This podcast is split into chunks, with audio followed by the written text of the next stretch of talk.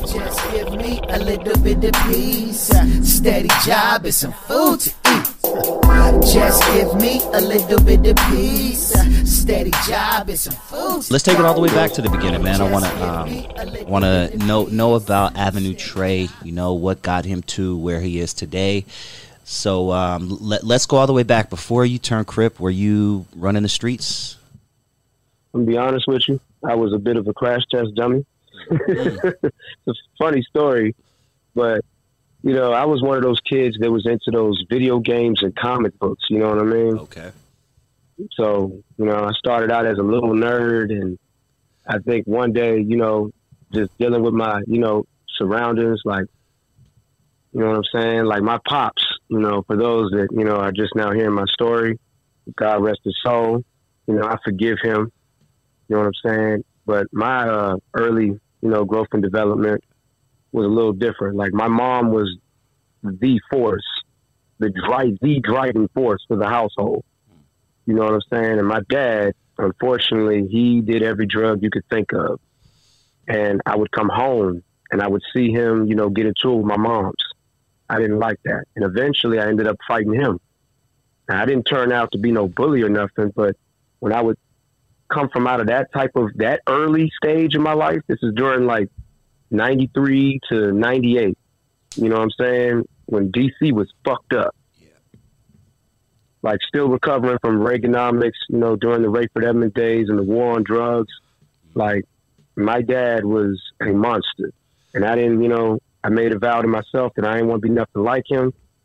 So when I stepped outside and guys wanted to bully me, I wouldn't go for that shit. You know, I was fighting because in my household, I already seen what fighting does.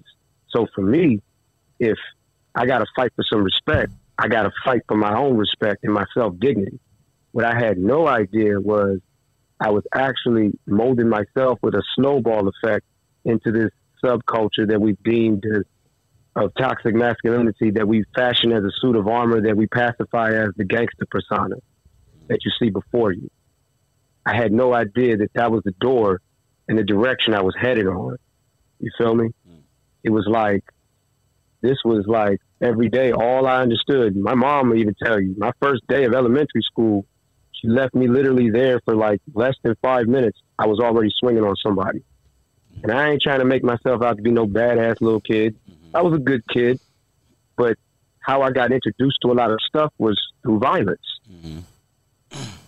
And, you know, it just so happened that everybody that looked like my dad, you know, kind of like same skin complexion as him, sort of, they were always like trying to argue with me or just look at me and try to, you know, bully me or take something off my plate. And I didn't like that.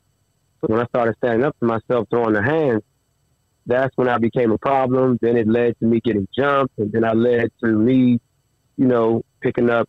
You know, you remember those sporks in elementary school? It looks like a looks like a spoon Oh, yeah. crossbreed between a fork. Mm-hmm.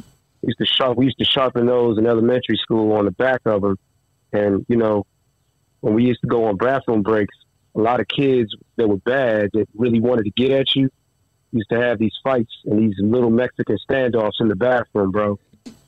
Like we're kids in elementary school like this. You know? Like you know what I'm saying? And then it was like one time where, you know, like for me, I think it was like one day I skipped school like a dummy, you know, and I saw a group of kids, like I, you know, just minding my business. I walked past them, and these group of kids stopped me and they asked me where I was from, and I told them like, "Hey, I'm, I, I ain't from nowhere." So they wasn't they trying meant. to hear that shit. You knew what they meant when I didn't know where it. you're from. Oh no, I was green as fuck, Oh, okay, bro. okay. Like I didn't know. It was like, see, in DC, we can, like I mentioned on the last one, we can be in the same hood, same neighborhood, but if I've never seen you, you wouldn't know that I'm from your area. Hmm. You would think I'm from somewhere else.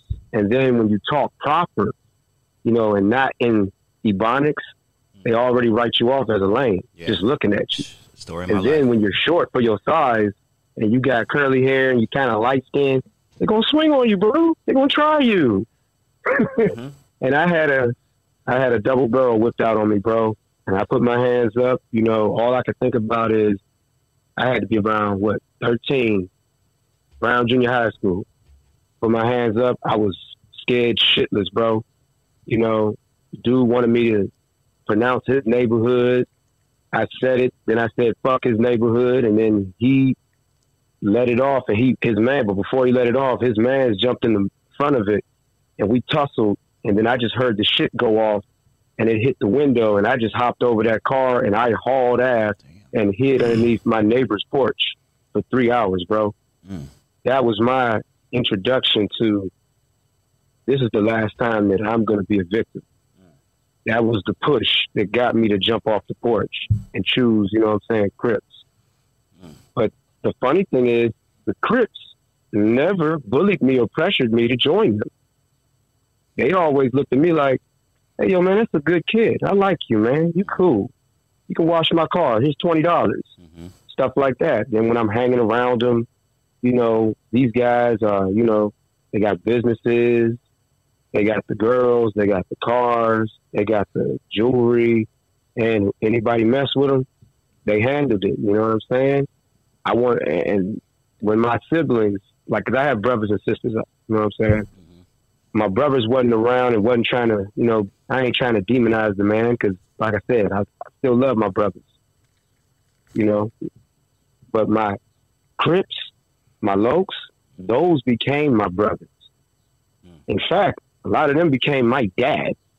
Yeah, no, that's facts. The streets become your You know what I'm saying? So you got one that shows you how to fix cars. You got one that shows you how to build yeah. arcade machines. How You got tie another one that shows you how to do. Yeah. Yeah, it's like it got me. You know what I mean? One showed me how to tattoo. It was like, damn, I'm learning all these fundamentals from Crips. Now my uncle did the best that he could. I love my uncle to death. You know what I'm saying? I love the women in my family. You know, they're very supportive of me doing the art. But when it comes to being a man, certain things that a woman can't teach a man how to be a man. That's facts. And a lot And I'm of not trying to yeah, sound like I'm just capping out, you know, when it comes to that, but That's hundred percent. different. It's like it's it's it's a different thing, you know, because Yep. you and then it's like you don't have a mold to model yourself after. One of the biggest miscommon conceptions is women that grow up in the black community, regardless of pops leaves, mama still there, auntie still there, grandma's there, nieces, Yep. big sis is there, little sis is there. You got all this representation around you of what it is to be a woman. So for you, life has pretty much chosen the mold for you of who you kind of sort of want to be, but still be individual. You know? But for a man, especially when you're just like, you're the first boy since your uncle, that's like, and your brothers that you, you know, didn't grow up with, they're not even in the picture at this point. It's just you and your uncle. Just buried your papa. You know what I'm saying? Your daddy is in rehab. Who do you turn to?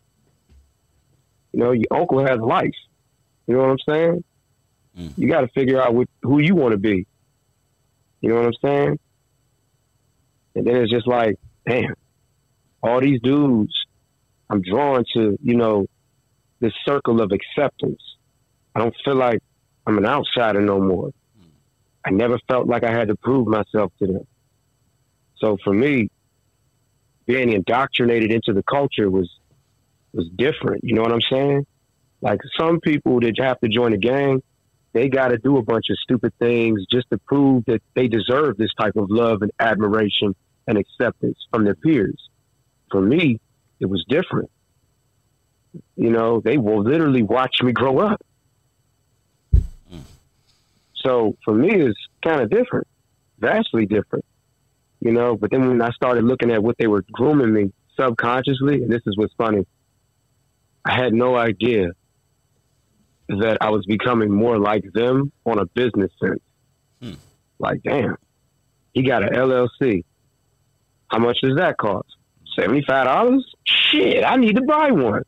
He got a YouTube. He got an ASCAP account. That's how he gets his streaming. That's how he gets money. Ah, how come nobody can steal his shit? Because he got a trademark. Yes, sir.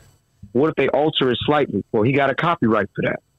Well, well, you know, the Library of Congress is in my city, Capitol South Station. It's right there Online, $35. In person, $95. And, you know, just trying to figure out how can I own something. You know what I mean?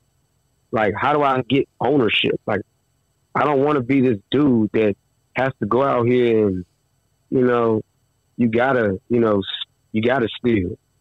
You know, you got because you're in survival mode. You don't want to be that.